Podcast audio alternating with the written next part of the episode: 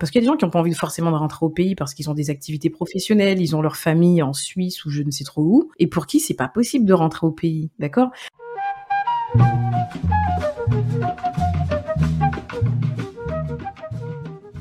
Salut à toi qui écoutes, bienvenue sur Dumptalk Podcast, le podcast Outre-mer. Ici, on raconte le parcours de vie des personnes originaires de Guadeloupe, Martinique, La Réunion, Guyane et Mayotte. Nous sommes plus de 2 millions et nous voix compte et j'ai décidé de te les partager. Si mes épisodes te plaisent, j'invite à les partager autour de toi, à les liker, à les commenter. Pour me soutenir, n'hésite pas à t'abonner à mon Patreon, le lien est en description. Retrouve mon actualité sur Instagram, Dumptalk Podcast, et je te laisse avec l'épisode du jour. Bonjour à tous, aujourd'hui je suis avec euh, Karine qui nous vient de la Guadeloupe.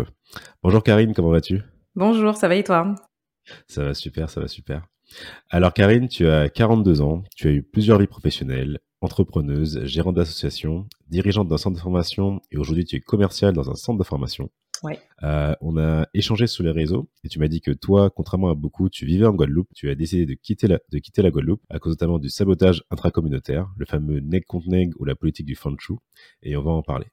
Exactement, t'as tout résumé. c'est bien ça Ok, super. J'ai bien pris mes notes. Exact. Avant de rentrer dans le cœur du sujet, on va commencer par un petit quiz léger pour apprendre à te connaître. Dis-moi, je sais est-ce que tu préfères la soca ou la pisse à la dière Aucun des deux. Aucun des deux Ok. bon, ratage complet. Bon, pour les auditeurs, que vous compreniez, en fait, là, on est à distance et euh, Karine, elle est à Nice. Et la Soca et la Pissalière, c'est deux spécialités de Nice. Donc je me suis dit, ça se peut, voilà, je vais tester un peu ses connaissances euh, sur la ville, mais euh, en tout cas sur la gastronomie niçoise. La Pissalière, ça pourrait être bon, mais il faut mettre un peu plus d'oignons sur ça. On est dans les anciennes, donc c'est comme si tu as deux petites tranches d'oignons euh, confiées. Non, la pâte est hyper épaisse. Ça donne pas très envie, ok. Bon, du coup, parce que, que vous compreniez, la Pissalière, c'est une tarte, une tarte aux oignons caramélisée et la Soca, c'est une crêpe croustillante à la farine de pois chiche. Donc bon, donc tu valides aucun des deux. Aucun des deux. Ok, d'accord. Très bien. Désolé les Niçois, il y a des trucs que j'aime hein, chez vous quand même. Hein. Qu'est-ce que t'aimes alors euh, dans la gastronomie niçoise? Ben, là, Les glaces à l'italienne, franchement, c'est génial. Et puis la salade niçoise, hein, j'aime bien la salade niçoise. Ok. Parce que tu sais, j'ai fait une petite recherche, je l'ai vu passer, mais je me suis dit, bon, la salade, c'est un peu basique, je vais pas lui demander ça, tu vois. Mais, les farcis aussi, c'est bon. Les farcis, c'est très bon. Ouais, c'est quoi bah, C'est des légumes farcis, en fait. Ok, d'accord. Tu préfères être entrepreneur ou salarié Toi, tu es en train de toucher du doigt euh, ma grande question existentielle du moment. on va au fond des choses avec Damtol, qu'on n'est pas là pour. On gratte pas en surface. Non, franchement, je préfère entreprendre euh, parce que chaque fois que j'ai repris une activité salariée, tu sais, tu as toujours ce, un nombre d'années où tu supportes le salariat en fait. Et plus je prends de l'âge, plus euh, ce laps de temps se réduit comme une peau de chagrin. Euh, donc, tu vois, avant, je pouvais tenir 5 ans facile sur un poste. Là, aujourd'hui, au bout d'un an, un an et demi, ça me saule. Quoi. Dans quelques années, tu vas tenir juste la période d'essai. Et... je crois que Quand on me dira salariat, je pense que je vais courir en mode euh, Speedy Gonzalez.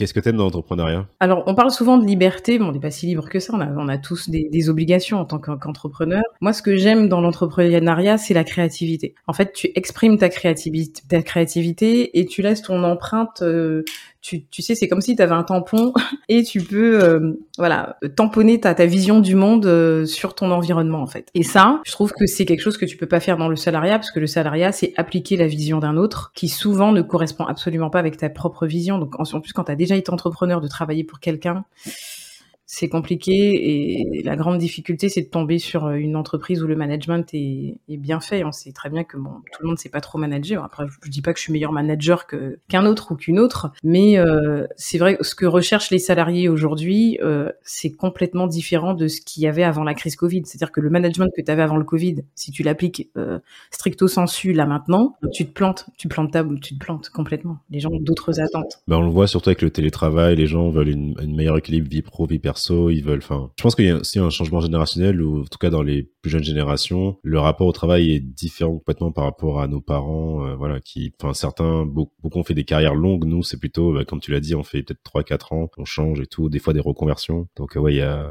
des parcours très différents. Ok. Quel lieu ou activité tu conseillerais à quelqu'un qui arrive pour la première fois en Guadeloupe? Alors quel lieu ou activité. Ah, alors un lieu, c'est un bar à soupe qui est euh, à la rue Vatable. Tous les lundis, je crois que c'est tous les lundis, j'y allais chaque semaine. Le gars il fait des soupes mémorables. Et quand t'arrives là, en fait, t'as l'impression que t'arrives chez ta mamie. Parce qu'en fait, c'était la maison de sa mamie, ce monsieur. Il est fan de carnaval. J'oublie le nom de ce, de, ce bar à soupe. Il est fan de carnaval et en fait, tu commandes ta soupe, il prend les tickets resto, hein, comme un resto normal. Et tu t'assois dans son salon, euh, t'as tous euh, ces trophées de carnaval, t'as des euh, tenues de groupe carnavalesque et puis au fond, quand tu rentres, t'as un petit aquarium. Tu passes dans un tout petit couloir. Euh, ben toi, c'est une maison d'antan, une maison ancienne pointoise, quoi, tu vois. Et tout au fond, t'as une salle où tu peux t'asseoir et déguster ta soupe. Et ça, c'est un truc que je faisais toutes les semaines quand j'étais en Guadeloupe. Ouais, et franchement, allez-y. Pointe-à-Pitre by night, parfois, ça peut être bien quand on est dans des. Là, en fait, c'est un lieu qui est anachronique. Voilà, c'est très. Franchement, je le conseille. Et les soupes sont bonnes.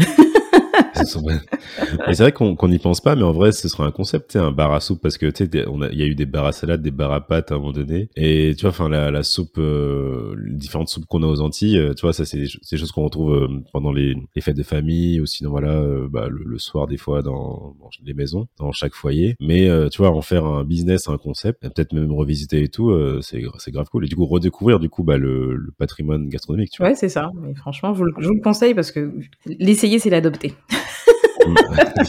trop bien. tu peux rappeler le, nom du restaurant? Bah, Je me souviens plus du nom. Si je m'en souviens euh, avant la fin de l'épisode, je te dirai. ok, pas de problème, t'inquiète. Pas de souci. Quand, quand, je te dis Guadeloupe, c'est quoi les premiers mots qui te viennent à l'esprit? Métaphore. Waouh. Alors j'ai eu plage, rivière, mais métaphore. Ah, il faut que tu m'expliques là. Bah en fait, quand tu me dis Guadeloupe, moi je pense au créole et le créole pour moi c'est une succession de parler créole, c'est une succession de métaphores en fait. C'est voilà, c'est l'image, c'est l'imaginaire. Quand si quand tout va bien hein, en Guadeloupe et que, que tu es heureux en Guadeloupe en tout cas, euh, ouais, ta vie c'est une métaphore, c'est une philosophie de vie euh, la Guadeloupe. Ouais, ouais c'est c'est assez profond ce que tu dis. J'aime beaucoup. Du coup, la, vie en Guadeloupe pour toi elle ressemble à quoi? Alors, euh, tu vois, j'ai parlé d'anachronisme tout à l'heure. Pour moi, c'est une dualité vivre en Guadeloupe. Il y a aussi de l'anachronisme dans tout ça. Ouais. Euh, à l'ère où tu as Internet, euh, tu as le dernier iPhone 14, 11, 12 ou 13, tu te réveilles le matin, t'as pas d'eau, quoi. Et t'as l'impression de vivre la vie de ta grand-mère à ce moment-là. Bah c'est vrai que bah d'ailleurs bah d'ailleurs t'as réagi euh, enfin je l'ai mis en story euh, il y a je crois l'ONU qui a tensé la, la France par rapport à la situation de l'eau en Guadeloupe, qui a remonté les bretelles entre guillemets. Ouais. Et euh, c'est un problème qui dure depuis des années, on le sait, les le réseau est vétuste et il faudrait je crois un, presque un milliard pour rénover tout ça. C'est pas grand-chose un milliard hein, franchement. Oui non, c'est pas oui en vrai à l'échelle des finances publiques, je pense que c'est pas grand-chose mais ouais non mais c'est une situation inacceptable. Enfin dans un territoire dit français, c'est pas normal que les gens doivent aller enfin, je sais pas que la mairie doit faire des tours euh, avec des packs d'eau pour distribuer de l'eau parce qu'en fait, euh, l'eau potable n'arrive pas dans les dans les robinets, quoi. Je sais pas si tu te souviens quand on était gamin, on regardait la télé, on avait toujours la publicité de Médecins sans frontières et tout. Bah, moi, j'ai l'impression que dans les faits, vu de l'extérieur, en fait, on, peut, on fait autant pitié que ça à l'ONU, quoi, pour qu'un qu'un tel problème arrive à l'ONU. Moi, ma fille, j'ai une fille qui va avoir 19 ans. Il y a, je me rappelle, hein, quand je l'emmenais à l'école euh, maternelle, pas l'école primaire, maternelle. Tous les matins, déjà, on avait un filet d'eau qui coulait. Et quand je parle à mon père qui a 77 ans aujourd'hui, il me disait, mais Karine, euh, mon père a travaillé pour la, pour une grosse entreprise de bâtiment de l'époque, quand il, quand il avait une vingtaine d'années, il me disait, en fait, quand on envoie, tu sais, il y a une période sur WhatsApp, tu avais plein de photos des tuyaux qui tournaient, à l'époque où Philippe Gustin était euh, d'ailleurs euh, préfet de la Guadeloupe, quand il a commencé le plan, le plan de rénovation des tuyaux. ça aussi, c'est encore une, une, autre histoire au congolesque politiquement, ça. et les, photos tournées sur WhatsApp et mon père me disait mais en fait ça c'est les tuyaux que je changeais quand je travaillais pour tel entrepreneur euh, quand j'avais 20 ans quoi. Donc les tuyaux ils ont 50 60 ans. Chaud. Et ils sont amiantés, ils sont amiantés. Ça on n'en parle pas. voilà. Donc du coup nous on a chlordécone, amiante, c'est bien, c'est un beau cocktail ça. Nous, on est en cocktail Molotov, non on le sait même pas, tu vois. Nous, on a un laboratoire de chimie, super. Ok, non mais ouais, on, rigole, mais c'est vrai que c'est une situation euh, grave qui a fait, parce que même d'un point de vue sanitaire, enfin, tu vois, il y a eu la crise du Covid, on a demandé aux gens de rester chez eux, de respecter des gestes barrières, d'avoir, euh, tu vois, de se laver souvent les mains, etc., enfin, de faire attention. situation comme ça où t'as pas d'eau chez toi, imaginons t'as des, t'as des enfants en bas âge, des nourrissons, enfin, tu dois faire euh, la vaisselle, enfin. Et quand t'as des personnes âgées chez toi, moi, je me rappelle, avant la mort de ma grand-mère, elle était en hospitalisation à domicile chez moi. je me rappelle, tu sais, la poubelle jaune où tu jettes le papier, ben, on stockait de l'eau là-dedans parce que elle, en hospitalisation à domicile, c'était impossible de lui administrer des soins normalement. Bah ouais. Et c'est vrai que du coup, en fait, du coup, les particuliers sont obligés de trouver des astuces. Moi, mes parents, euh, bon, ils sont euh, dans le sud de l'île, enfin Martinique, bon, on a, ils ont moins ce problème-là. Mais euh, du coup, ils ont quand même installé des citernes parce que c'est vrai qu'en fait, quand je, quand j'y repense, quand j'étais plus jeune, ado, des fois, il y avait des coupures pendant deux, trois jours, mais pour toi, c'est normal. Enfin, en fait, comme t'es habitué, tu te, vu que c'est ta normalité, enfin ton quotidien, tu te dis pas que en fait c'est pas normal. Ouais. Et quand tu arrives en hexagone ou ailleurs, ces gens, les gens ne passent, pas ce problème-là, tu te dis mais attends, on est quand même, euh, enfin on est censé être développé. Enfin tu vois, ça peut arriver qu'un qu'un qu'un qu'un tuyau pète ou qu'il y ait un problème. Bien sûr. Mais à répétition comme ça, euh, enfin tous tous les deux mois, euh, il y a des problèmes, c'est pas normal. Donc bon. Et, et même la, la, la- la citerne, c'est un non-sens parce que toi, tout à l'heure, tu as donné un le chiffre d'un milliard d'euros pour rénover euh, l'ensemble euh, bah, des tuyaux. Mais les, citernes en Guadeloupe aussi, bah, beaucoup de Guadeloupéens ont fait installer des citernes. Il faut savoir que ces citernes étaient subventionnées par le conseil régional. Mais la subvention, le, le budget alloué, il coûte combien? Quand, quand tu sais qu'il- que c'était subventionné à plus de 50% à l'époque euh, C'est entre 1000 et euh, 5-6 000 euros une citerne, hein, tu vois? Donc, euh, moi, je trouve que c'est. Il y a beaucoup de non-sens aussi dans ce problème de l'eau. Proposer une aide pour les citernes, entre guillemets, c'est bien, mais c'est une solution à court terme. Et au final, tu règles pas le problème de base, qui est, bah, faut rénover le, le réseau de, de, de tuyaux, quoi. Tu dois rénover, tu dois rénover le réseau de tuyaux d'eau sur l'île aux belles eaux. c'est, abusé. Écoute, pour le marketing, ça marche bien. Après, voilà. voilà. Donc, il faut savoir que la Guadeloupe, je sais pas pour la Martinique, mais la Guadeloupe, c'est le deuxième plus haut point d'eau de la Caraïbe après la Dominique. Ouais, ça veut dire quoi, ça? Bah, ça veut dire que le débit d'eau, est- c'est sur l'une des îles de la Caraïbe où le débit d'eau, le débit d'eau est le plus important. On, on manque pas d'eau, on en a même trop. On pourra en revendre. Chaud. On pourra Ah en ouais. revendre de l'eau. Tu vois? Ah, mais là, là, on marche sur, on marche sur la tête, quand même. Ouais. Enfin, c'est On pourrait faire un business d'eau, vendre de l'eau dans les îles avoisinantes. Toi, tu vas à Trinidad, t'as pas de super euh, haute source comme Capes Dolé ou comme euh, Matouba. Ben non, euh, nous on est là à se dire bon à quelle heure on enlève le chlordécone. Euh, t'as des batailles politiques pour dire je suis le papa de la rénovation des tuyaux entre l'État et les élus locaux. Il y a, rien qui avance. Quoi. Toi, qu'est-ce que tu aimes faire en Guadeloupe? Alors, ce que j'aime faire en Guadeloupe, moi, c'est des randonnées, la, la nature. Franchement, on a la chance en Guadeloupe d'avoir bah, une nature luxuriante. J'aime, me promener en forêt, les chutes du Carbet, la Soufrière, c'est des classiques, mais ça reste. Tu fais pas ça qu'une seule fois dans ta vie. Et puis bon, j'aime bien faire des brunchs avec mes potes, quoi. Ouais. On, on aime bien manger, quoi. Au-delà de bien d'aimer manger, on a la chance, bon, on a quand même cette histoire de chlordécone, mais malgré tout, on a quand même la chance de pouvoir bien s'alimenter, d'avoir encore des produits relativement sains et avoir un régime alimentaire qui peut être euh, peut nous garantir normalement une longévité, une longévité de vie, quoi. Donc, euh, tu vois, le, simple fait de se dire bon bah allez, je vais cueillir deux trois mangues, c'est du luxe, c'est du luxe et c'est un héritage euh, aussi. C'est aussi le, tu vois, on- pour nous c'est banal d'aller manger une mangue, mais moi quand je mange une mangue du jardin de mes parents, c'est rempli de souvenirs. C'est, je me rappelle le, le- ce jour où on est parti à Marie-Galante chez mon arrière-grand-père euh, récupérer euh, quelques mangues, le jour où on a planté ce manguier, tu vois. Et là tu dis waouh, euh, en fait ta famille t'a laissé un super héritage quoi. Bah, c'est clair que nos fruits et légumes locaux, euh, en fait, c'est déjà le manger ça, en fait. On n'a pas besoin de plus au final. hein. Parce que même nos, enfin, nos parents, ma mère me racontait que la viande, c'était une fois par semaine quand elle était plus jeune. Et eux, euh, bon, déjà, ils, ils faisaient beaucoup plus d'activité physique parce qu'ils marchaient beaucoup. Et en vrai, euh, enfin, tu nos aînés, ils vivent longtemps, euh, ils vivent longtemps. Donc, euh, on n'a pas,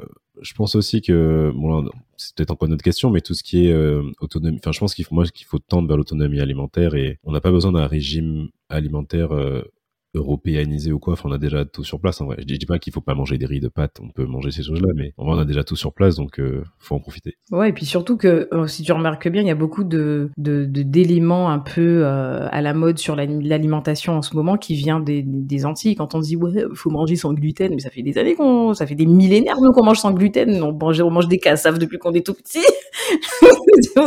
Donc on, nous, on s'est même pas posé cette question du sans gluten. On sait que c'est meilleur que le que le blé, que, le- que la baguette traditionnelle, qui est même pas traditionnelle pour nous. C'est pas notre baguette. Nous, on a, moi, ma mère, quand elle me, euh, ma mère qui est de Marie-Galante, elle me dit mais nous, quand on était enfant, on mangeait pas de pain, on mangeait des cassaves le matin, des cassaves, de, plutôt toutes sortes de cassaves, les cassaves qu'on connaît, les cassaves jom. Donc euh, pour nous, c'est euh, et c'est ça qui est aussi embêtant de voir que tout ce qu'on fait est remixé. Comme s'ils avaient euh, une innovation incroyable comme la permaculture. Bah oui, bah nous c'est notre jardin créole, hein, ça, ça- tu vois. Donc euh, Euh, alors, Karine, euh, quand on a débriefé, tu m'as dit que du coup, tu étais née à Paris et t'es arrivée à l'âge de 8 ans en Guadeloupe.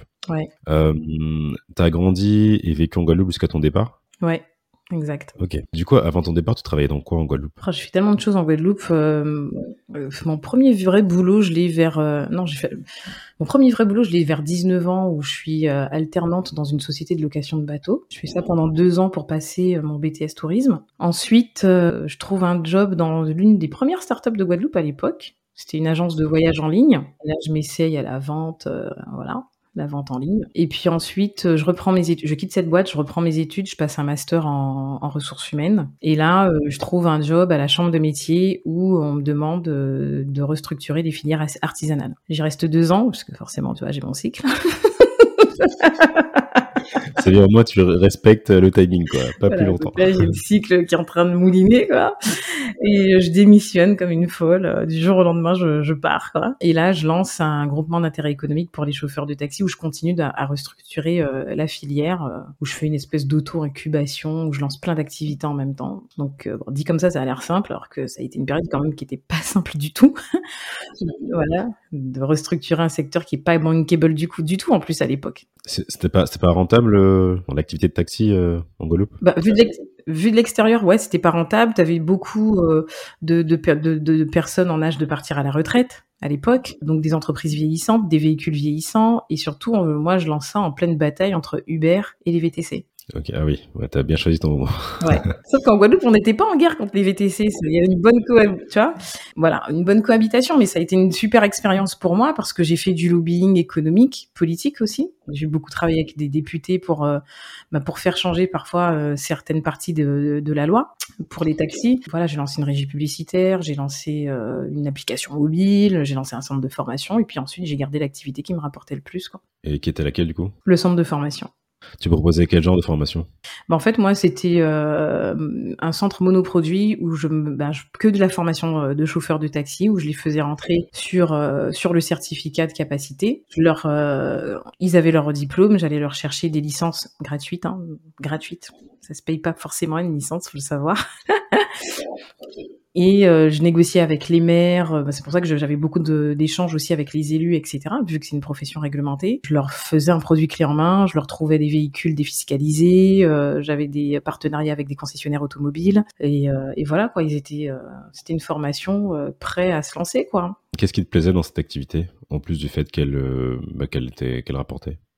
En fait, ce qui m'a plu dans cette activité, c'est d'avoir ce sentiment d'avoir un impact sur, sur le système économique. Démontrer à l'État qu'il a tort sur la vision qu'il a des chauffeurs de taxi. Vis-à-vis de mes élèves aussi, euh, les accompagner à un moment de leur vie où tout est compliqué, où en fait, t'arrives à un moment de la vie des gens où euh, ils sont perdus en fait. Et que toi, t'es euh, parfois, bah, t'es comme un phare au bord de l'eau.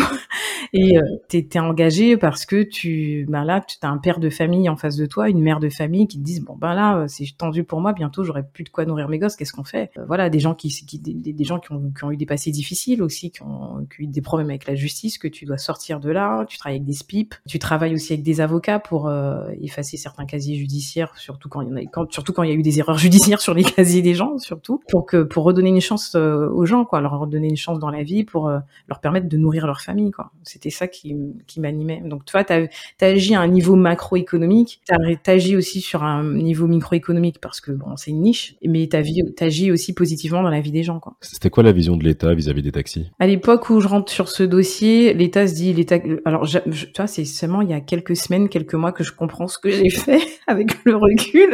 je me dis, j'étais vraiment, j'étais vraiment inconsciente, je me dis. À cette période-là, en fait, Macron est ministre de l'économie. Lui, il est à fond. Tu, peux nous dire à peu près l'année?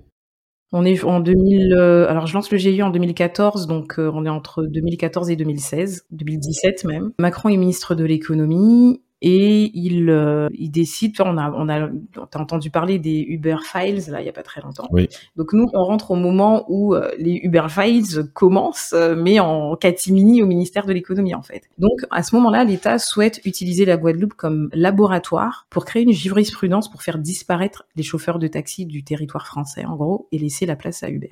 Et en fait, ah ouais. ouais. Et à ce moment-là en fait, tout se joue en Guadeloupe. C'est ce que les gens ne comprennent pas forcément. On fait tout un tas de grèves. On fait, euh, on, a un an de réunion. Alors moi, je crée un syndicat parallèlement à ça, l'Union nationale des taxis, parce qu'il faut un syndicat pour parler avec l'État. Hein.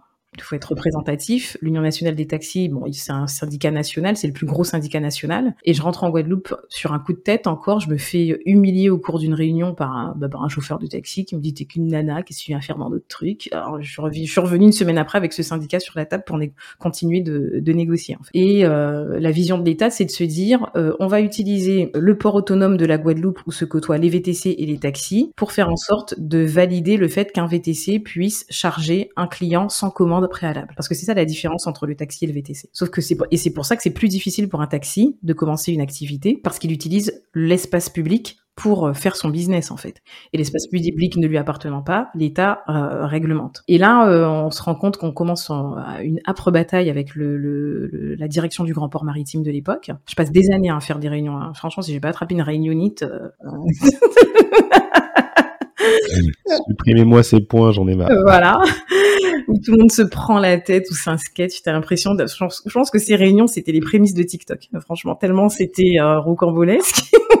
on passe des années en réunion, ça avance pas, euh, et on se rend compte en fait que le port autonome euh, veut nous faire croire que bah, le port autonome c'est un, espace public, alors que c'est un espace privé puisqu'il y a une concession qui est donnée sur une centaine d'années par l'État. Donc euh, si l'État te donne une concession, c'est que t'es pas un territoire public, tu vois. Donc tu vois, il joue un petit peu là-dessus pour essayer de de, de, de, nous couillonner, hein, en gros. Nous, on se laisse pas faire, on prend des avocats et on fait rentrer des avocats dans les négociations. Le sous-préfet de l'époque fait venir tous les élus de la Guadeloupe région, les maires. Euh, il n'y avait pas de députés autour de la table, mais la bataille est âpre. On décide de finalement de porter plainte euh, au tribunal administratif pour dénoncer ça et on gagne le procès. Ce qui oblige à ce moment-là les VTC à passer, à devenir chauffeurs de taxi. Donc le but c'était pas de supprimer les VTC. Cette expérience-là, en fait, ce qu'il faut comprendre, c'est que quand l'État souhaite faire ça, elle continue de mettre les Guadeloupéens en fait dans une précarité. VTC en Guadeloupe, ça, tu tiens quelques mois sur la saison touristique, mais quand il y a plus de touristes, tu travailles plus. Voilà. Donc euh, moi à l'époque je passais pour celle qui prêchait pour sa, sa chapelle, mais un chauffeur de taxi, par contre, quand il n'y a plus de bateau, il peut faire du transport médicalisé, et là, c'est du,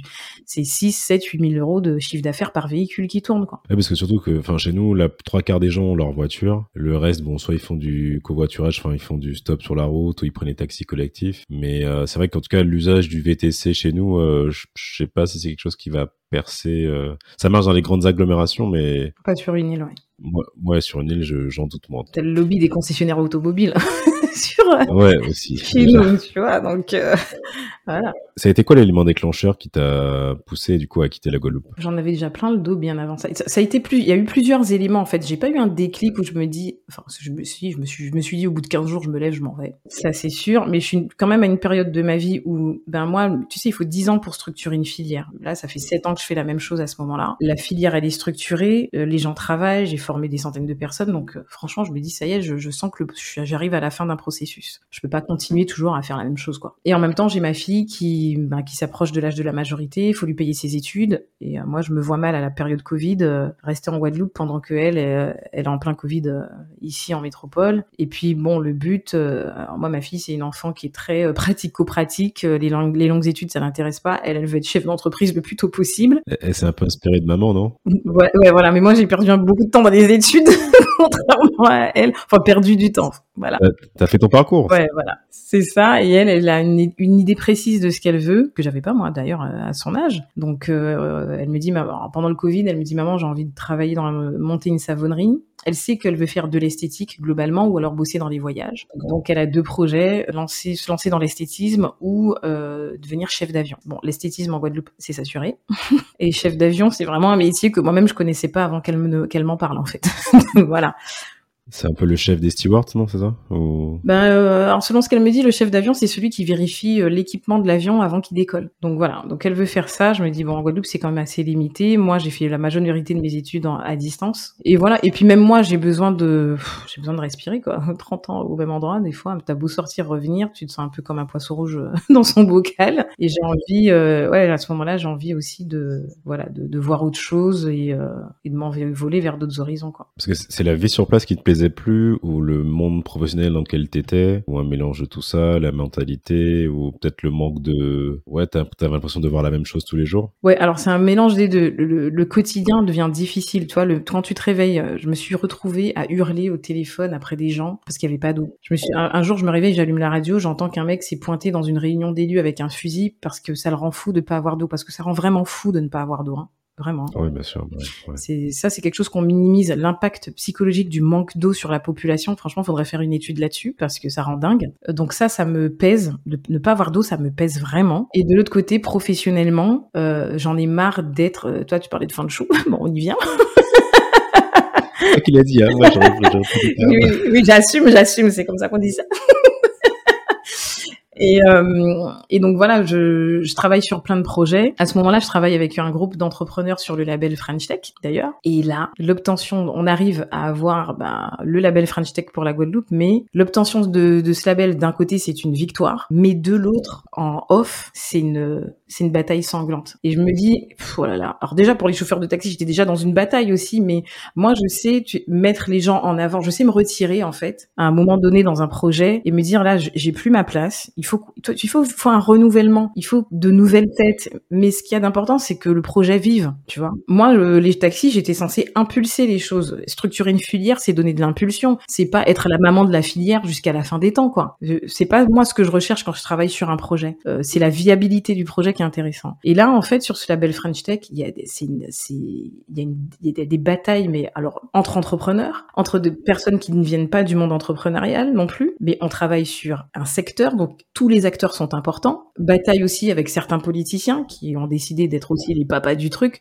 Donc toi, ça en fait, ce manque de, de vision et de clarté sur euh, l'aspect macroéconomique de l'île, ça, ça nous, ça nous tue, ça nous tue parce que euh, on préfère à ce moment-là scier la branche sur laquelle on est tous assis, plutôt que de se dire bon ben on va laisser pousser le projet, moi je me retire, vous un tel et un tel vous vous aimez pas, et puis on en, on en fait toujours une affaire personnelle. Donc t'as un problème professionnel avec quelqu'un, le mec en face il faut qu'il te détruise jusqu'à ce que t'aies plus rien quoi. Ça aussi euh, c'est quelque chose qui ben, qui me fatiguait au bout d'un moment et je me disais j'ai pas envie que ma fille vive euh, vive dans cet environnement là je, aussi. Ok je comprends ouais, donc ouais, ça a été plein de choses qui t'ont qui t'ont poussé poussé à partir. Ouais. Euh, du coup ça, ça fait combien de temps que t'es parti là? Là, ça va faire deux ans. Du coup, là, tu, tu vis à Nice. Pourquoi avoir choisi cette ville? Ah, je l'ai pas choisi. c'est que mon compagnon de l'époque me dit, écoute, tu trouves un poste à Monaco, donc on va à Monaco. Je suis, ok, on y va.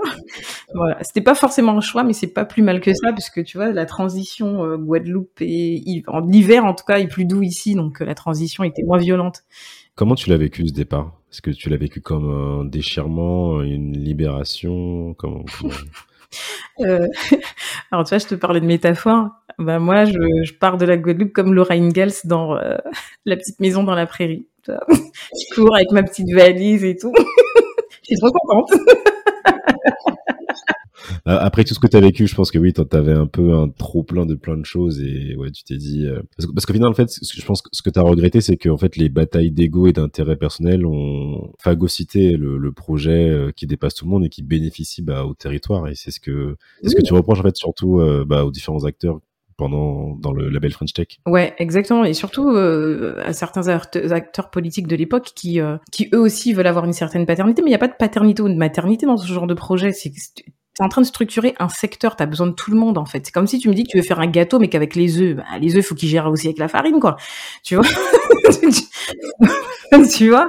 Donc c'est une recette. Il faut trouver un bon équilibre. Euh, oui, et cette guerre d'ego, ce qui est embêtant, c'est que quand tu travailles sur un secteur, si le secteur évolue, s'il se développe, tout le monde sera gagnant. Tout le monde va manger. Tout le monde mangera. Il y aura des subventions. On va l'État débloquera des fonds. Il y aura des investisseurs. Les banques vont mettre plus d'argent. Et quand tu travailles sur un ben, sur sur un tel label, le but c'est d'injecter plus d'argent dans le secteur pour avoir euh, ben, à terme, au bout de 5 ou 10 ans, un secteur qui puisse euh, s'autosuffire. J'ai réfléchi en fait, c'est marrant parce que tu sais souvent euh, quand on parle entre nous dans la communauté, on dit que voilà, il faut qu'on soit plus solidaire, qu'on monte des projets ensemble, qu'on se donne la force et tout. Du coup, toi, est-ce que tu dirais que par rapport à ce que tu as vécu, en fait, au final, il y a un discours et derrière, bah, dans les actes, les gens pensent, enfin comment dire, les, gens ne sont pas dans cet état d'esprit au final. Quand il faut vraiment passer à l'action et le faire? En tout cas, faire cohésion, tu vois. Alors moi, je pense qu'on sait faire cohésion, paradoxalement. Je pense qu'il y a encore de bonnes personnes avec un bon état d'esprit. Toi, le label French Tech, le mec qu'on avait choisi pour être le vis de la French Tech à ce moment-là, le mec c'est la Suisse. Il est ni politicien ni chef d'entreprise. Et c'est en ça que moi je trouvais que c'était une bonne personne à mettre en avant. Mais d'un côté, t'as les politiciens qui disent bah non, c'est pas un politicien, qu'est-ce qu'il vient faire là-dedans? Et de l'autre côté, t'as les euh, t'as les chefs d'entreprise qui disent c'est pas un, chef d'entreprise, qu'est-ce qu'il a à faire là- là-dedans? Mais le gars c'est le liant. L'État l'apprécie, les chefs d'entreprise l'apprécient.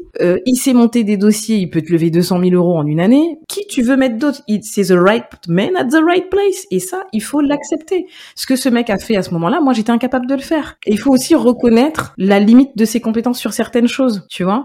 Et euh, mais à ce moment-là, on arrive, à, on arrive à se fédérer pour encourager ce, ce, gars-là à ce moment-là, tu vois. Euh, pareil, il y a eu un super événement euh, ce week-end et euh, j'envoie un, un clin d'œil à, à- ma copine Églantine Mamet qui a lancé le, le salon Boost Up Experience en Guadeloupe ce week-end. Ça a été un franc succès. C'est quoi le principe? Le principe, c'était de, de faire un, un- un salon basé sur bah, l'entrepreneuriat. Ils ont fait venir des, des investisseurs étrangers. Il y avait des ateliers, des formations, euh, des conférences. Elle a fait une- il y a eu une super conférence sur les industries euh, culturelles euh, aussi. Euh, t'avais Jimmy, il y avait Gaël Musquet aussi qui a un cœur, euh, un cœur positif, hein, j'entends bien.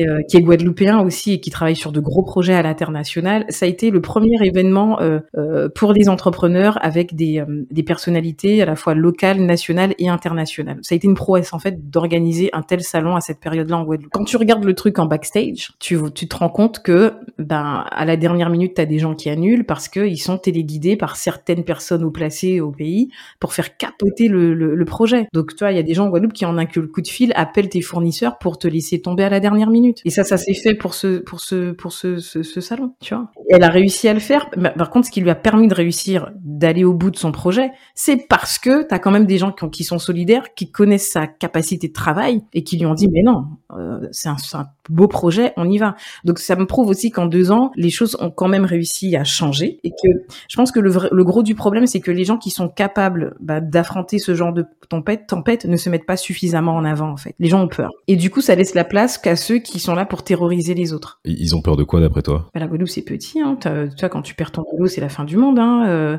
t'as as un projet qui tombe à l'eau, il te faut des années pour t'en remettre, tu vois. Tout est fragile. En fait, c'est à double tranchant. Nos territoires, vu qu'on est petit, si tu as un bon service, un bon produit et que tu fais du bon taf, du bon travail, tout le monde va le savoir très vite et tu vas monter très haut. Mais euh, bah, par exemple, enfin, si tu as mauvaise presse ou quoi, bah, ça peut te desservir ou en tout cas, si on te, si on veut casser ton image, bah, en fait, euh, ça, ça, ça peut aller très vite pour couper les ponts avec euh, bah, tout- tous les acteurs du réseau. Quoi. Ouais, c'est euh, ça. Et c'est ça qui est embêtant. En plus, paradoxalement, tu te dis, bon, si j'avais mis toute ces, cette énergie, les gens, toutes, si les gens, toi, toute l'énergie qu'ils mettent à saboter ton travail, si, mettaient cette, si on mettait tous cette même énergie-là à faire de l'argent, mais on serait pas, la Guadeloupe serait riche, les Antilles seraient riches aujourd'hui. Pour toi, comment on pourrait changer ça? Sincèrement, j'ai pas vraiment de solution. Moi, je pense qu'il faut juste. euh, En fait, le, le problème, il est. euh, Comment on appelle ça? C'est des. Pour moi, pour moi, c'est des problèmes un peu multiscalaires. Tu vois, à différentes échelles. T'as le- t'as l'état d'esprit des, des gens. Pour moi, en Guadeloupe, on est, on est des traumatisés. De... la- Enfin, les Antillais, on est traumatisés. On a besoin de faire de la psychogénéalogie. Les enfants, il faut qu'on répare nos traumas. il faut qu'on répare nos traumas parce que, tu vois, même moi, en arrivant ici, il y avait tellement de blocages en Guadeloupe que je transposais les blocages ici. Alors que ce qui peut prendre, allez, trois mois à faire en Guadeloupe, je peux le faire beaucoup plus rapidement ici. Mais je suis tellement formatée par cette énergie du blocage que des fois, j'ai perdu du temps sur beaucoup de choses, tu vois. Comme quoi Ben, par exemple, euh, quand au moment où je décide de faire ma pause et de reprendre le travail salarié, j'aurais pu arrêter ce boulot-là bien avant. Mais euh, tu vois, je suis toujours dans cette idée que bon, pour rebondir ici, ça va être plus compliqué qu'en Guadeloupe, alors que pas du tout. Euh, je me suis dit que monter un réseau, ça allait me prendre du temps, alors que pas du tout. Là, depuis deux semaines, j'ai repris le réseautage, ça va vite, tu vois. Donc, donc il y a tous tous ces tous ces blocages qu'on se met déjà d'un point de vue individuel et ensuite d'un point de vue plus collectif. Le problème de la Guadeloupe, on n'a pas de vision à 10 ans, à 20 ans, à 30 ans. Toi, tu as des politiciens qui sont là pour leur carrière personnelle, bien souvent, qui arrivent à la tête bah, de la région, du conseil départemental, etc. Et qui et qui qui, qui s'imposent pas quoi, qui disent pas bon ben voilà, euh, la région c'est obsolète. Aujourd'hui, on a besoin d'un outil où on a plus, on est plus autonome, où on prend des décisions par nous-mêmes. Donc, comment tu peux demander à un peuple qui est infantilisé de d'être adulte même dans le rapport qu'il a à lui-même? Mais est-ce que, comment dire, euh, est-ce que tu vois, je sais pas si tu connais Mathieu Gama, Mathieu Gama, oui, euh, quand- il a écrit un livre, ouais. Le jour où les Antilles feront peuple. Et bah, du coup, bon, j'ai fait une interview euh, avec lui. N'hésitez pas à aller l'écouter parce qu'elle est superbe. Et en gros, tu vois, il te dit que pour lui, euh, en fait, faut pas compter sur les politiques et qu'en gros, c'est à nous, enfin, à s'organiser pour dire les on peut créer des, coopératives, des associations et euh, utiliser les, la, société, civile pour avancer, mettre des projets qui, qui nous aident en fait. Toi, est-ce que tu penses qu'on peut se passer de, des politiques ou pas? On peut pas se passer des politiques. Pourquoi? Tu vois, moi, la restructuration de filière taxi, je la fais sur une, une activité qui est réglementée. Et toi, là, il y a un autre exemple en ce moment où il y a des enjeux importants, c'est la géothermie. La géothermie, pour pouvoir forer, il faut des autorisations de l'État. Donc, c'est pas un sujet que j'ai beaucoup, beaucoup creusé, mais en tout cas, je sais que les autorisations, ça fait des années qu'on entend parler de la géothermie, on les a toujours pas. Euh, voilà, parce que, ben voilà, c'est des échanges avec l'État, même si l'État dit, ouais, super, c'est un bon projet, mais on n'a pas encore commencé à forer, quoi. Et ça fait deux, trois, quatre ans qu'on entend parler de ce projet, tu vois. Donc, pour les, les, projets à forte valeur ajoutée, là où il y a réellement de l'argent, tu penses bien que l'État aura la main mise là-dessus, tu vois. Euh, pareil pour la coopérative, tu vas créer une coopérative agricole, mais il va falloir commencer à exporter ce que tu produis. Mais pour exporter, bah faut passer par le port autonome. À qui appartient le port autonome? À l'État. C'est l'État. C'est l'État. Tu vois, c'est l'État qui sait, qui gère ce qui rentre et qui sort. Donc avoir une vision euh, citoyenne du développement économique, je suis parfaitement d'accord avec ça. Et pour moi, ça va être mon nouveau combat aujourd'hui, d'avoir une vision plus citoyenne et plus même holistique de l'avenir euh, dans lequel on doit, on doit avancer. Mais d'un autre côté, faut qu'on prenne les rênes de ce qui y a euh, de la valeur ajoutée pour nous. tu vois, on ne devrait pas attendre aussi longtemps pour développer un projet sur la géothermie. C'est pas normal. Ça devrait être une urgence économique. Et écologique en plus. Et écologique. les enjeux maintenant. Ouais. Toi, comment tu t'es adapté à la vie euh, à Nice? Est-ce que ça a été facile ou pas? Alors, au niveau professionnel, ça a été facile. J'ai trouvé du boulot rapidement. Euh, j'ai pas, j'ai pas galéré pour ça. Euh, après, le lien qu'il y a avec les gens, c'est particulier hein, ici. Hein. Franchement, j'avoue. vous, le voyez pas, mais c'est des yeux de droite à gauche comme ça, là. en fait, ce qu'il y a de bien dans cette ville, c'est que t'as pas toujours l'impression d'être en France. Parce que t'as Monaco à côté, t'as l'Italie qui est pas très loin. Et puis quand tu marches dans Nice, euh, c'est cosmopolite. T'as des Anglais, euh, des Japonais, euh, voilà, des Marocains. T'as as toutes les nationalités dans cette ville. Et moi, c'est ce que j'aime, ce que j'aime ici. Bon, après, tisser du lien, je sais pas qu'est-ce qui est arrivé aux Antillais, mais ils ont tous, ils ont majoritairement déserté Nice. les Antillais à Nice, ça, raconte les gaziers clairs, je vous le dis. Hein, il y en a pas beaucoup. Hein. à un tel point que quand je roule avec ma voiture, quand je croise un Guadeloupéen, le mec il me fait ouais, Guadeloupe, ouais, ouais, aussi c'est Guadeloupe, ouais. C'est l'événement, quoi. Grave, quand on se vend, c'est ah ouais, on est trop content, genre on se connaît depuis 10 000 ans, tu sais. Ouais. après, c'est vrai que c'est pas, en tout cas, de ce que je connais, c'est pas une ville où tu as une forte communauté, peut-être Montpellier, Toulouse, ok, mais ouais, Nice, j'ai pas ouais, Nice, l'impression. T'as beaucoup de Réunionnais et de Comoriens euh, à Nice, ouais. ouais. Une forte communauté réunionnaise, par contre. Qu'est-ce qui te plaît à Nice? Bah, Le soleil. Déjà, il fait bon.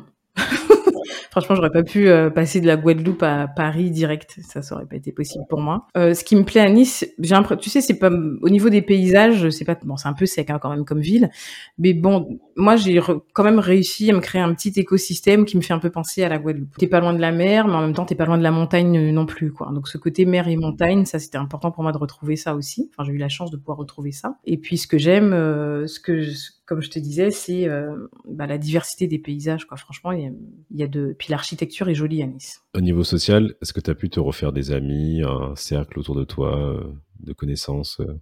Est-ce que tu t'es bien intégré, tu dirais? La première année, non, franchement, parce que bon, j'avais plein d'autres problèmes à gérer. J'étais un peu. Les problèmes pratico-pratiques, quoi. Faut trouver un taf et ça, trouver un appart, etc. mais sinon, oui, là, j'arrive à me refaire des amis, un cercle d'amis. Bah, après tes premiers potes, tu te les fais au boulot, donc euh, voilà. Et puis là, ben là, sur le, le, réseautage que je fais avec d'autres entrepreneurs. Après, j'ai des amis qui sont, j'ai beaucoup d'amis qui sont sur Paris, bizarrement. Je comment je fais mon truc, moi. après, je, je, suis beaucoup sur les réseaux sociaux, donc je discute avec plein de gens. Donc j'ai des gens, je discute avec des gens qui sont sur Paris, qui ensuite me mettent en contact avec des membres de leur famille euh, sur Nice. On échange et puis voilà, je crée du lien comme ça. C'est quoi, serait quoi pour toi les, différences entre euh, le monde du travail, euh, en tout cas la mentalité au travail à Nice en Hexagone par rapport à la Guadeloupe? Alors ouais, c'est une bonne question. Euh, parce que même si, bon, bah, je trouve qu'il y a quand même des aspects négatifs sur le travail, on est quand même des gens bien éduqués. Ça, faut quand même le souligner. Enfin, on le sait, mais il faut quand même le dire. on est des gens bien éduqués. Euh, toi, ici, professionnellement, les gens, ils vont te ghoster. Euh, ils te disent, ouais, ben, j'ai oublié le rendez-vous et tout, on se redonne rendez-vous plus tard et tu les entends pas pendant un mois, deux mois, trois mois. Ils te ghostent. C'est normal de ghoster ici. Ok. Attends, un, rendez-vous pro? Que ce soit pro ou perso, ouais, même pro, ah ouais. ouais. Euh, tu fais. Là où je bossais, on faisait du recrutement. Euh, ben, les gens, tu les, leur dis de venir pour un, entretien, ils se pointent pas, tu les appelles, ils te répondent plus. Enfin, ils font les morts, quoi. Ghoster ici, c'est un sport national. Ouais. Ah, mais ça, c'est une nouvelle tendance, effectivement. les... Parce que, je pense comme le, rapport de force s'est inversé, tu as beaucoup d'entreprises qui sont manque de personnel. En fait, dans certains secteurs, les, les candidats, euh, ils s'en fichent, ils savent que la boîte d'à côté recrute aussi. Ou... ça devient compliqué. Hein. En Guadeloupe, je trouve que c'est mm, oui, c'est vrai ce que tu dis parce que effectivement le rapport de maintenant c'est faut que l'entreprise soit bankable, euh, qu'elle ait des valeurs etc pour attirer de nouveaux talents. Mais je pense qu'en Guadeloupe, aux Antilles, tout est tellement petit que t'oserais pas faire ça parce que tu sais pas où est-ce que tu vas recroiser l'autre la personne en fait. C'est clair, ouais, c'est clair. Ouais. Tu vas la recroiser euh, à Carrefour euh, deux heures après euh, au rayon charcuterie. Ouais, ça, tu vas chercher une maison, en vérité, le mec ça va devenir ton propriétaire, enfin ton, ton bailleur. Tu vois, donc ça reste délicat d'avoir cette attitude-là en Guadeloupe. Est-ce que la Guadeloupe te manque? Ouais, sur certains aspects, oui. Ouais, franchement. Lesquels? bah, La nourriture déjà, parce que bon, à Paris t'as Exotic Center, moi je pas ça. Hein Il n'y a pas de. On t'a dit qu'il y a des Marocains, il n'y a pas peut-être des épiceries un peu arabes où tu as quand même des, tu vois, les bananes plantains, les tout ça. Ouais, mais c'est pas pareil, tu trouves pas tout en fait. Tu vois, t'as envie de te. Toi, si je veux faire des lambis. Euh... Mm, mm. Ah ouais, faut te lever tôt. Ouais, vraiment, faut que je prenne l'avion maintenant. ça va faire cher le lambi. Ouais, c'est ça. Tu voulais qu'on aborde le sujet de l'autodétermination. Euh, pourquoi tu voulais en parler? Parce que c'est le moment. Pourquoi les gens ont peur? Je comprends pas. Toi, il y a eu un congrès la semaine dernière en Guadeloupe. J'ai pas écouté, hein, parce que franchement, depuis 2003, où euh, Victorin Lurel nous avait servi sa sauce en nous disant, oh là là, si vous euh, accédez à l'autonomie, vous allez tous finir comme des euh, comme des mendiants. En fait, vous allez vous appauvrir. Il a fait peur aux gens. En 2003, hein, on est en 2023.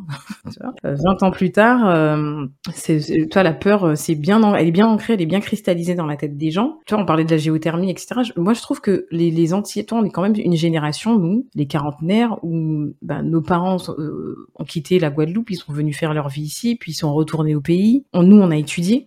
Quand je, dirigeais le réseau Startup Join en Guadeloupe, par exemple, je découvrais des profils d'antillais qui font des choses extraordinaires dont on n'a pas idée. Bah, toi, il y a Gaël Musquet qui était au Boost Up Experience ce week-end, mais euh, moi, j'avais découvert un, Guadeloupéen qui a été DAF chez eBay pendant une dizaine d'années.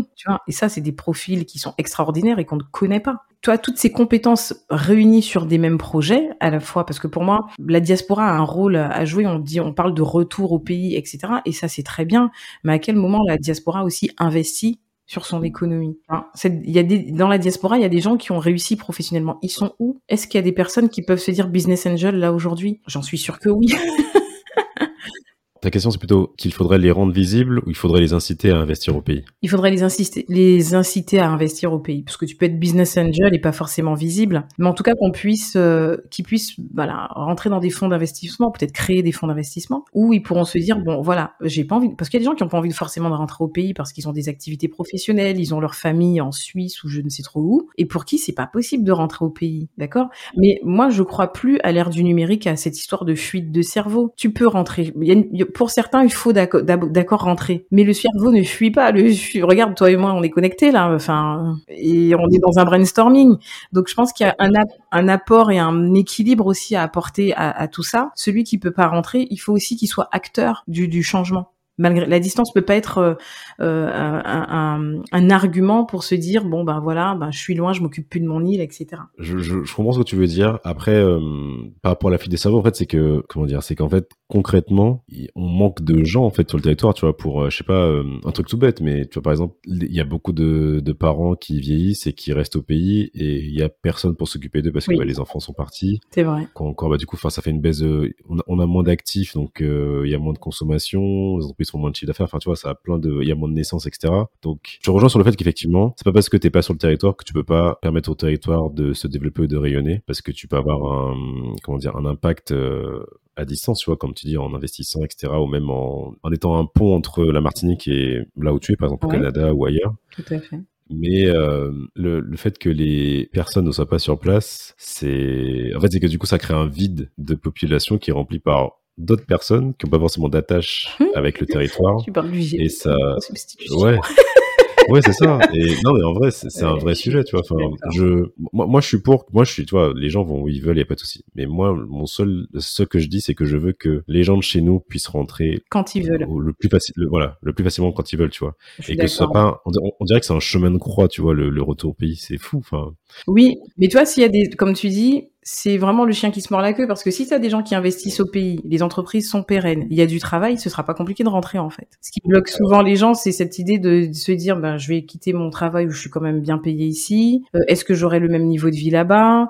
Euh, Voilà. Est-ce que j'aurai le même niveau de salaire? Euh, Est-ce que j'aurai les mêmes opportunités? Et en fait, normalement, et je suis d'accord avec toi, on n'a pas à se poser des questions. À l'heure qu'il est aujourd'hui, on est censé pouvoir se dire bon ben moi aujourd'hui, si j'ai envie de passer six mois en Guadeloupe parce que j'ai une activité en ligne qui me permet de passer six mois en Guadeloupe, je passe six mois en Guadeloupe. Et tu vois, et c'est c'est ça aussi qu'il faut normaliser, mais il faut que l'énergie de l'argent, de la richesse puisse, euh, tu vois, c'est que pour moi je vois ça comme une roue à aube où tu l'alimentes en eau et la roue elle tourne, elle tourne, elle tourne, elle tourne. Et, effectivement, je suis d'accord avec toi, on n'est pas censé avoir autant de réflexion pour rentrer chez soi. Mais le seul moyen de rentrer chez soi facilement, c'est de c'est de faire de l'argent. Bon, vous, là vous, vous le savez pas, mais en off, euh, enfin je fais un petit débrief avec mes invités euh, avant avant l'interview pour les connaître un peu mieux et savoir comment j'organise l'interview. Et du coup, tu m'avais parlé aussi du rapport à l'argent euh, aux Antilles. Pour toi, il est comment tu définirais notre rapport à l'argent euh, en, Martinique ou en Guadeloupe? Moi, je trouve qu'on, tu vois, notre passé, je, parlais de psychogénéalogie. Effectivement, on a un rapport à l'argent où on, est, on est très bon. Moi, je pense que tu vois, le principe de start-upper, là, c'est les Antillais qui ont inventé ça, parce qu'on est débrouillards en fait. on a été débrouillards. Débrouillards pas péché. Exactement. Donc, on est, on, on a, on est tous aux Antilles multipotentielles. Tu vois, il y a encore un, un terme à la mode en ce moment. Ils disent, moi, je suis multipotentiel, je suis slasher. Mais nous, on fait ça depuis, depuis qu'on est tout petit. On a vu nos parents faire ça. Nos grands-parents. Tu vois, euh, moi, ma grand-mère, euh, mon arrière-grand-mère, elle allait au champ, elle avait, elle était agricultrice, mais elle était, elle avait aussi une boucherie, tu vois. Donc, euh, pour nous, ça c'est normal, tu vois. Le fait, bah, l'esclavage, quand tes ancêtres ont travaillé 400 ans gratos, ben oui, au bout d'un moment, tu as un drôle de rapport à l'argent parce que tu ne sais pas le construire et tu sais pas le faire euh, perdurer. Et en fait, on a une, on a, pour moi, on a un bloc, des blocages psychologiques sur l'argent parce qu'il y a tellement de blocages autour de nous. Tu vois, avoir de l'eau qui coule au robinet, c'est toute une histoire. Donc, tu as l'impression que pour tout le reste, ça va être compliqué. Et du coup, tu tu te crées toi-même des blocages dans ta propre vie parce que tu pars du principe que tout sera toujours compliqué. Ouais, je vois ce que tu veux dire. Ouais, ouais, c'est oui. Ouais, je. Hmm. Non mais ouais, attends, faut que je processe un peu le truc, mais je, je vois ce que tu veux dire parce que dans le sens où euh, comme on a eu un passé de souffrance, peut-être qu'on se dit que la vie, enfin même si nous on n'a pas été esclaves, tu vois, mais voilà, l'histoire et tout reste quand même un peu présente. Peut-être que tu te dis que bah la vie c'est c'est égal souffrance quoi, entre guillemets. En tout cas, tu, il faut toujours que ce soit un combat, que ce soit compliqué, alors que potentiellement pas, on dit pas que ça va être un long fleuve tranquille, mais ça peut être beaucoup plus facile et beaucoup plus rapide de bah, se développer économiquement et voilà. Dans les blessures, dans les, ce qu'on appelle les blessures transgénérationnelles, tu as un, comment dire, un professeur haïtien, un professeur émérite qui s'appelle, euh, j'oublie son nom, le docteur Aimé quelque chose, je sais plus, qui a fait des, études sur l'épigénétique. Voilà, sur l'épigénétique. Il a étudié la période de, de l'esclavage. Ce professeur, d'ailleurs, il a fait une conférence euh, en Guadeloupe il y a quelques années, en Guadeloupe et en Martinique. Euh, et en fait, il t'expliquait que les conséquences de l'esclavage, les blessures émotionnelles de nos ancêtres sont aujourd'hui inscrites dans notre ADN. Donc, si toi, dans ta famille, ben, t'avais quelqu'un qui a eu euh, je disais quelque chose de sordide, je sais pas, une éventration parce que euh, le maître à l'époque a décidé que le bébé était pas viable, bah dans ta, la répercussion dans ton quotidien d'aujourd'hui, c'est que tu auras des femmes dans ta famille qui seront peut-être stériles parce que ce traumatisme-là n'a pas été guéri. Et vis-à-vis de l'argent, moi je vois les choses de la même façon. Le fait d'avoir d'avoir eu cette blessure de pauvreté pendant plusieurs siècles, notre ADN a, certainement été modifié à quelques endroits que ce soit, nous, nous pour que notre subconscient nous guide toujours vers la pauvreté parce qu'on est intimement peut-être persuadé que la seule condition dans laquelle on doit évoluer, c'est la pauvreté. Mais c'est vrai que moi, je pense que bah, aux Antilles, en fait, on mérite, enfin, on, doit faire euh, un travail euh, de développement personnel, pardon, à tous les niveaux, notamment apprendre à s'éduquer financièrement. Et ça, je pense, ça, ça vaut pour tout le monde, hein, qu'on soit antillais ou pas, mais euh, parce qu'en fait, on nous apprend pas à gérer l'argent, tu vois. Enfin, on te dit ouais, prends ton diplôme, va trouver un taf et mets de l'argent sur un livret A, mais c'est pas, c'est pas ça qui va créer de la richesse générationnelle. Ça va, ça crée pas des patrimoines pour qu'après tu transmettes à tes enfants et que ça assure en fait une descendance bah, viable. Tout cas qui est, qui a un tapis économique. Donc il y a, il y a Enfin, que ce soit au niveau, enfin, il y a plein de choses à apprendre sur l'investissement, que ce soit bah, monter des entreprises, immobilier. Enfin, il y a plein, plein de façons de créer de la richesse, pas seulement par le travail. Que je pense que on doit s'éduquer à ça et puis aussi ouais dépasser les blocages qu'on a parce qu'en vrai enfin on le voit bien on, est capable de plein de choses. Enfin on a des que ce soit les artistes les sportifs hein, les, les, jeunes qui entreprennent on a des pépites chez nous et des gens ah qui sont capables. C'est juste que faut pas qu'on ait de complexes en fait. Je pense euh, faut se supprimer ces complexes là et juste y aller et puis se dire euh, dans tous les cas même si tu rates au pire tu auras appris des trucs oui. tu retentes la prochaine fois et puis c'est tout. Et puis la, et puis t'inquiète pas qu'un jour ça va exploser. Et ce que tu dis tu as raison on a, on a des des, des porteurs de projets aux Antilles qui sont extraordinaires qui ont des, des idées fabuleuses et tout ce qui leur manque, bah, bah c'est l'argent le plus souvent, tu vois.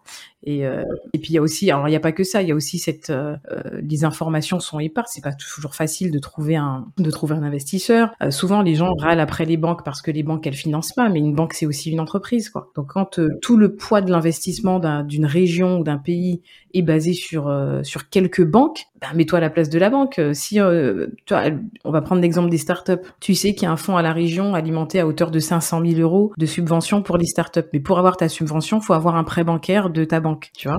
Bah, la banque, mais par contre, la région, avec sa lenteur administrative, ta subvention, tu l'as au bout d'un an ou de deux ans. Mais en attendant, c'est la banque qui supporte le risque, plus que la région. Alors que s'il y a une subvention derrière, le risque, il doit être supporté à, allez, 60-40 ou 50-50 à la limite. Mais là où on se rend pas compte des choses, c'est que quand tu as des déséquilibres administratifs sur les aides, ben c'est le secteur financier, le secteur des banques, c'est lui qui supporte tout et ça c'est pas normal. Puis je pense que la banque euh, comment dire, elle finance déjà ceux qui ont de l'argent qui qui la rassurent en fait. Elle va pas Oui.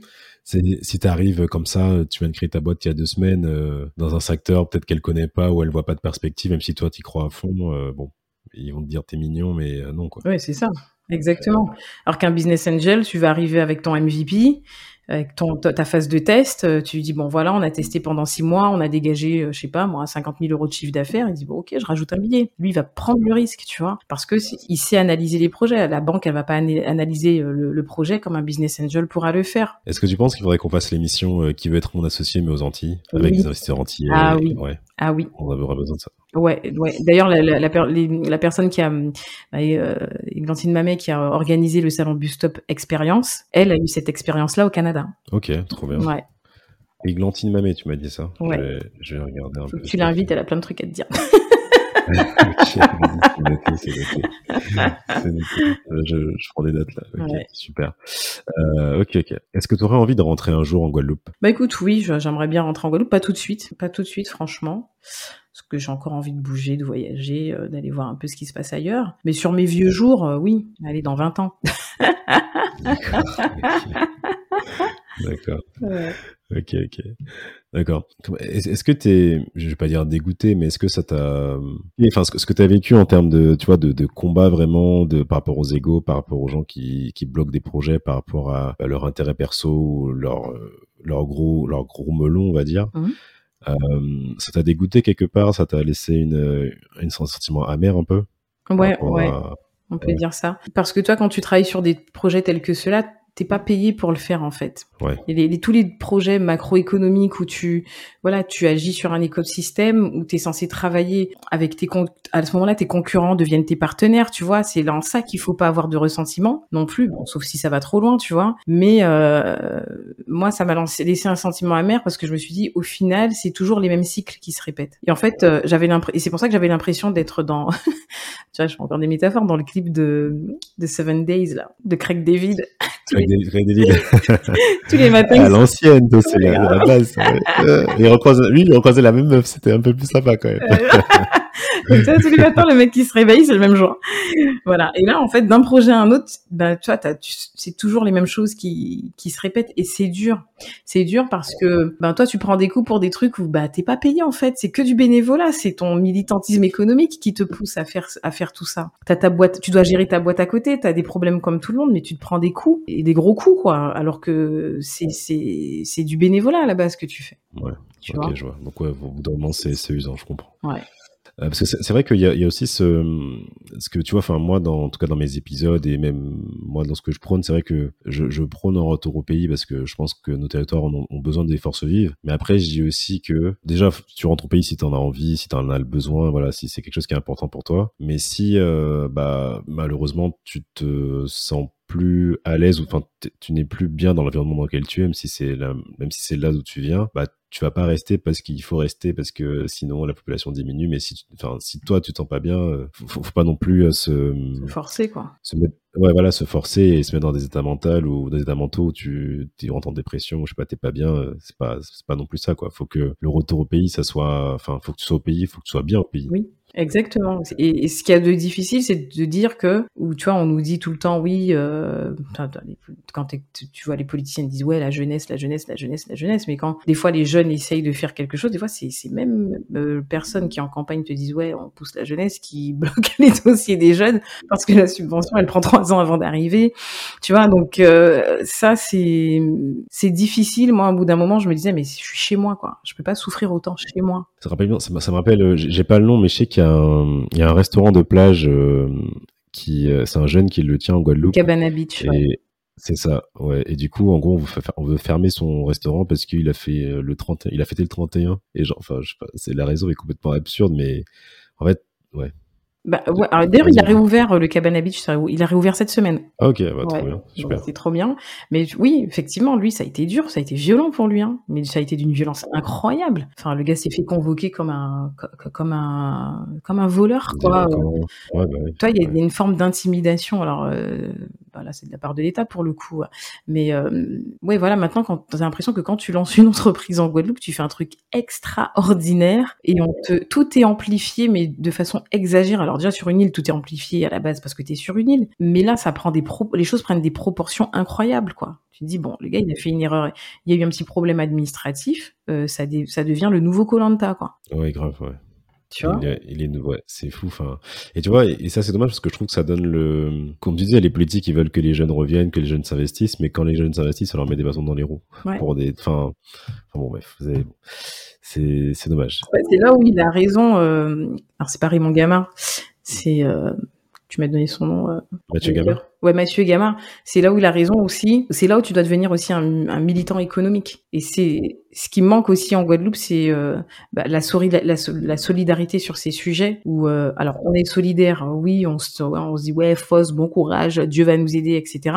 Mais il n'y a pas d'action coup de poing en fait. Tu vois, à ce moment-là, normalement tout, toute la Guadeloupe devrait se lever comme un seul homme. Le gars, il embauchait, il, il avait 30 salariés quoi. C'est pas une petite entreprise, 30 salariés. Tu te rends compte le risque qu'il prend c'est 30 familles. C'est 30 familles. Donc là, à ce moment-là, normalement, les gens devraient se lever comme un seul homme et dire non. On a et d'un autre côté, tu as des congrès qui durent euh, qui durent qui durent quatre jours où tout le monde se gargarise en disant il faut euh, de la formation et de l'emploi pour les jeunes. Mais quand il y a un problème administratif comme ça, tout le monde devrait se réunir autour d'une table pour dire bon, allez, on colle lui une amende vite, je sais pas. Mais ne pourrit pas la vie du gars comme ça. Mmh, c'est clair, c'est clair. Est-ce que toi, tu te sens proche de ta culture guadeloupéenne? Oui, beaucoup. Ouais. Comment ça se manifeste dans ton quotidien? Bah, Comme je te disais, le créole. Hein. Moi, j'adore les, les expressions. Euh. Moi, j'ai été élevée avec ma grand-mère, en fait. Et en fait, j'ai euh, bah, gardé tout son panel d'expressions euh, locales, locales, typiques, typiques. Donc à manger local, hein, mais ça, il faut. Donc euh, ouais, moi je suis proche de ma culture. J'ai eu le temps de, moi quand j'étais enfant justement, bah, ma, grand-mère qui est partie il y a cinq ans maintenant, ben pour Noël, euh, ma grand-mère était une Marie-Galante. Ben, à Noël, on, on, nous envoyait chez elle pour euh, aller, ben, pour aller écosser les, les pois d'Angole, quoi. Il fallait les cueillir, les écosser, il fallait les ramener tout propre à la maison pour faire Noël, quoi. Ça, j'ai eu le temps de connaître ça, quoi. Bah écoute Karine, euh, là on arrive, euh, ça fait plus d'une heure qu'on discute. C'est passé mais vite, hein, encore, euh, ouais, bah oui, t'as vu. mais ça fait, mais j'ai encore deux petites questions à te poser. Ouais. alors bon, trois. Euh, est-ce qu'il y a des sujets sur lesquels je t'ai pas, je t'ai pas emmené? Est-ce qu'il y a des sujets sur lesquels tu ne m'as pas emmené? Euh, Sur la Guadeloupe, enfin, il y a un gros sujet que tu connais. Je sais pas si on peut en parler dans l'épisode, mais ça, ça a été euh, l'événement de 2022 pour moi en tout cas. Et cet événement, bah, c'est l'affaire des grands frères. Hein, et ça, c'est pendant un an. Euh, pendant un an, bah, mon frère se fait incarcérer et depuis Nice, je bataille pour le pour pour sa libération. Et en fait, cette année-là, en fait, ça c'est très bizarre. Mais tu fais bien de me poser la question parce qu'avec le recul, je me dis que j'ai pas quitté la Guadeloupe. j'ai pas, pas quitté. Pendant un an, tout le monde pensait que j'étais en Guadeloupe. J'ai tellement bataillé, milité, les gens pensaient que j'étais en Guadeloupe. Je leur dis, mais non, je suis pas en Guadeloupe, moi je suis à Nice. Et ouais, et ça, c'est... Euh, cette affaire arrive dans un moment de ma vie où c'est très bizarre parce que je me dis je quitte la Guadeloupe pour me débarrasser de tout ça. Et en fait, les problèmes de l'huile me suivent partout où je suis, en fait. Tu vois, c'est euh, c'est très bizarre comme comme sensation. Mais bon, tout ça pour dire que ben, bah, le cordon, euh, il est jamais vraiment coupé, quoi. Ouais. Tu, peux nous recontextualiser, enfin nous rappeler un peu ce que ce qu'est l'affaire des grands frères? Alors l'affaire des grands frères, c'est euh, l'affaire commence le 17 janvier 2022. Euh, le 17 de janvier 2022, il y a huit personnes qui rentrent en garde à vue puisqu'on les accuse d'avoir euh, d'avoir orchestré les les émeutes de novembre et décembre de 2021. Voilà. Il faut savoir que ces, ces personnes-là étaient en réunion avec les élus quelques jours auparavant. Ça, ça fait peur à l'État, bien évidemment. et le lendemain de cet échange, de cette réunion avec les services de l'État les élus et, euh, et les représentants d'associations, mais aussi les grands frères des quartiers, ben, ces huit personnes-là se font arrêter et incarcérer. Et parmi ces personnes se trouve, euh, se trouve mon frère. Là, elle, en est où la procédure euh, Comment ça se passe du coup? Alors là, pour l'instant, moi, mon frère est sorti de prison le 7 février 2023. Il y a encore trois personnes incarcérées en métropole. Alors, il faut savoir, pour reprendre un peu le contexte, qu'en métropole, on dit plus ça, c'est devenu un gros mot, ça.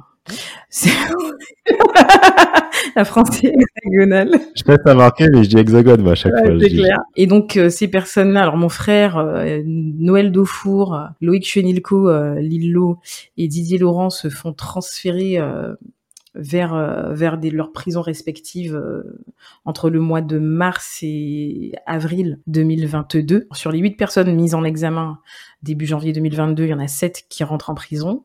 Et parmi ces sept personnes, quatre se font euh, transférer euh, dans des dans les pires prisons de France, hein, on peut le dire, hein, on peut le dire comme ça. Euh, moi, mon frère a atterri à Beauvais, Noël Daufour a atterri à Moulin-Isère, un trou perdu. Lillo est sur Aix ou Marseille, et pour pour Didier Laurent, je crois qu'il est sur Paris, je sais même plus laquelle, laquelle des prisons c'est. Là, en fait, ce qu'il faut comprendre, tu vois, ce qui s'est passé avec les chauffeurs de taxi, c'est un bis repetita, mais sur nos libertés. Là, à ce moment-là, la Guadeloupe devient un, laboratoire d'injustice. Hein. C'est comme ça que j'aime appeler les Antilles aussi. Il faut savoir que nos, îles sont des On teste tout ce qui va être injuste sur nous d'abord parce qu'on on est très docile en fait. donc, on se dit plus c'est gros, plus ça passe.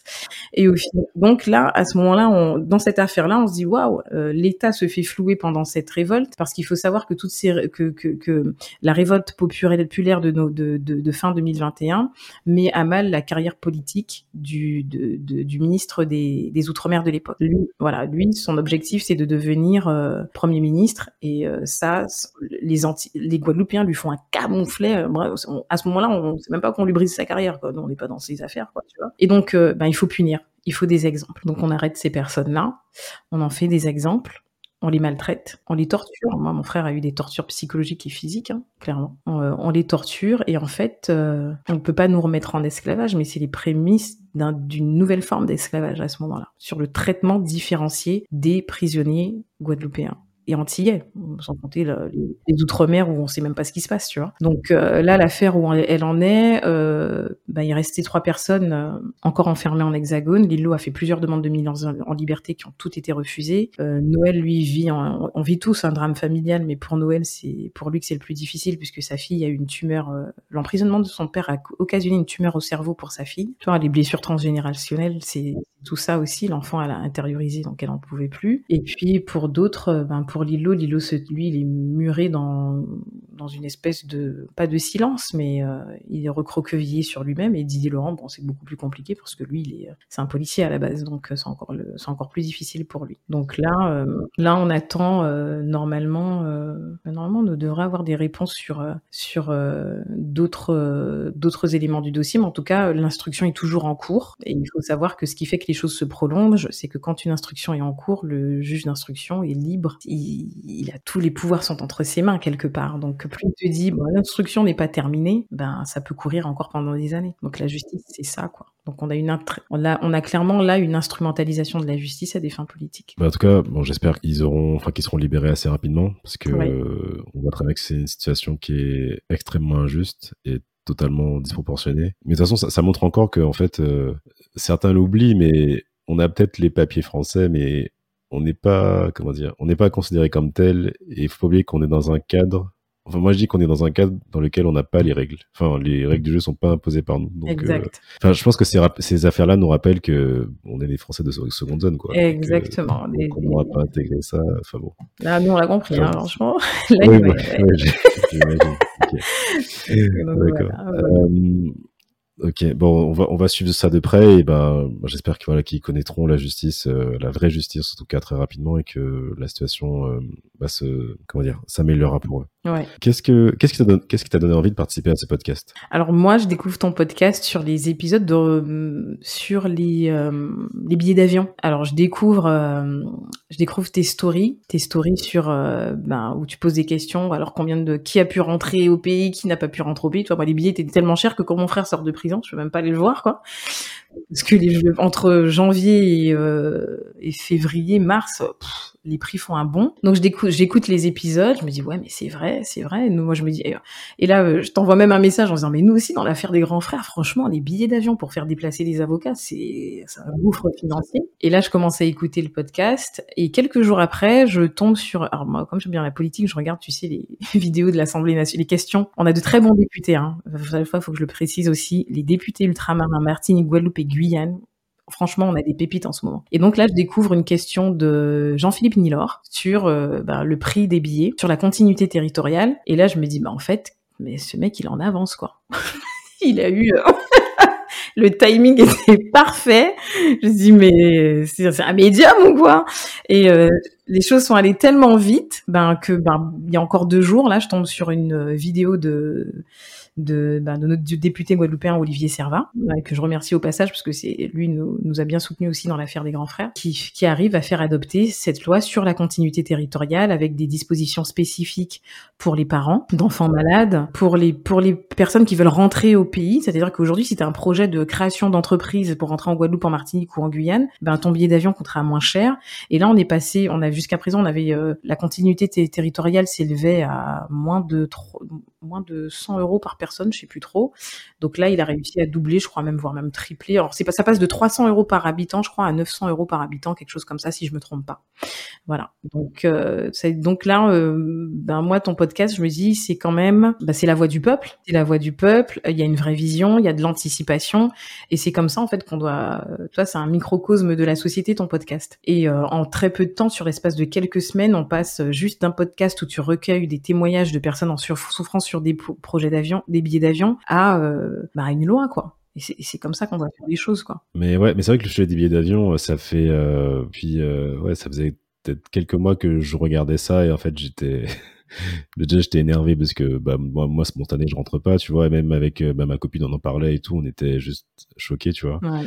Et euh, en fait, j'ai suivi aussi le, bah, les travaux de euh, Catherine Concon, mmh. qui elle, du coup, elle a fait un rapport et tout avec d'autres euh, députés euh, ultramarins sur sur sur ce, cette problématique-là. Du coup, normalement, il y aura des annonces qui seront faites, des améliorations. Bon, bah, on n'aura pas encore euh, des 50% sur le prix des billets, mais on espère que la situation va s'améliorer. Mais ouais, c'est en fait moi ce qui m'a tu vois, tu vois dans les dans les témoignages que j'ai recueillis, c'est tu sens vraiment la souffrance en fait des gens dans le sens où euh, en fait nous quand on rentre dans nos territoires, c'est pas euh, on n'y va pas seulement pour la plage et bronzer, c'est on rentre chez nous, tu vois, on rentre voir les familles et tout ça, donc euh, c'est pas c'est pas un aller-retour à Amsterdam, tu vois, pour le week-end. C'est pas du luxe, quoi. Ça fait partie du processus de vie, vital pour un, un Antillais, quoi. Exactement, c'est ça. Donc, euh, ouais, c'est une, problématique qui est forte. Pour finir, si tu avais un message à passer aux Guadeloupéens, euh, lequel serait-il? Bah de, de s'indigner continuer de vous indigner. Pendant le Covid, quand on refuse de se faire vacciner, en fait, je trouve ça, c'est encore une image. Moi, avec la distance et le recul, je me dis, bah, hey, tu te rends compte quand on était enfant, on disait nos ancêtres, les Gaulois, mais à ce moment-là, la Guadeloupe devient, on devient, entre guillemets, hein, les Gaulois de la France. On est le village qui résiste. tu vois? Donc c'est comme si, moi je vois ça comme si on avait re retourner l'histoire quelque part. On a voulu nous bourrer le crâne avec euh, voilà nos ancêtres négligés gaulois et nous on adopte cette aptitude de résistance en fait qui, qui cassait la tête de l'empire romain à cette période-là. Donc on, retourne d'une certaine façon l'histoire et c'est comme ça qu'il faut qu'il faut continuer à faire les choses euh, de façon euh, pacifique en tout cas, de continuer de s'indigner, de continuer de se battre parce qu'on est inconscient des ressources aussi malgré tout le toutes nos blessures transgénérationnelles, on est quasiment inconscient du potentiel que l'on on a. Tu, viens de dire quelque chose d'intéressant. Euh, qu'il faut continuer de se battre. Parce que tu sais, des fois, je me dis, c'est vrai qu'on a une histoire forte et tout, mais euh, est-ce que des fois on se contraint pas à la bataille? Enfin comment dire? Est-ce qu'on pourrait pas euh, On est obligé de se battre tout le temps, tu vois? Genre ça, ça, peut être fatigant pour certains. Je sais pas comment dire, tu vois? Ouais, je vois ce que tu veux dire. En fait, on... pourquoi les choses sont pas simples et naturelles? Ben parce qu'en face. Non, pas, pas, dans ce sens-là, mais euh, oui, le, le, contexte fait qu'on est obligé de se battre, mais euh, certains pourraient te dire, mais moi j'ai pas envie de me battre, tu vois. Enfin, mais, euh, et c'est normal. Hein mais en vrai, c'est. Oui, oui, oui, voilà. Toi, celui qui dit. Souvent en Guadeloupe, on se dit, ouais, il y a un combat à mener, pourquoi euh, euh, vous vous êtes pas dans mon combat? Tu vois, l'affaire des grands frères, au départ, les gens, c'était c'était chaud. Hein tout le monde disait, ouais, c'est tous des gangsters, etc. Nanana. Il nous a fallu un an, en fait, pour que les gens ouvrent les yeux, tu vois. Mais c'est normal qu'il y ait une partie qui se dise, bah, nous, on va pas à la guerre. On est en droit de choisir ses combats, en fait. On est aussi en droit de choisir ses combats. Parce que moi, je pars du principe qu'on est tous des militants, mais à un certain degré. Voilà, toi, tu as un podcast, tu voilà, c'est sans langue de bois, on parle comme euh, comme on en a envie. Pour moi, c'est une forme de militantisme aussi. On peut être un militant écologique, un militant politique, un militant économique. On on, on s'en rend pas compte, mais on est des militants et on choisit nos combats. ça, exactement. T'as bien raison. Non, j'aime beaucoup, j'aime beaucoup. Bah, écoute, Karine, c'était vraiment un plaisir d'échanger avec toi. Bah, moi aussi. Je suis honorée d'être passée dans Dom Talk, euh, le podcast que j'écoutais il y a encore quelques semaines.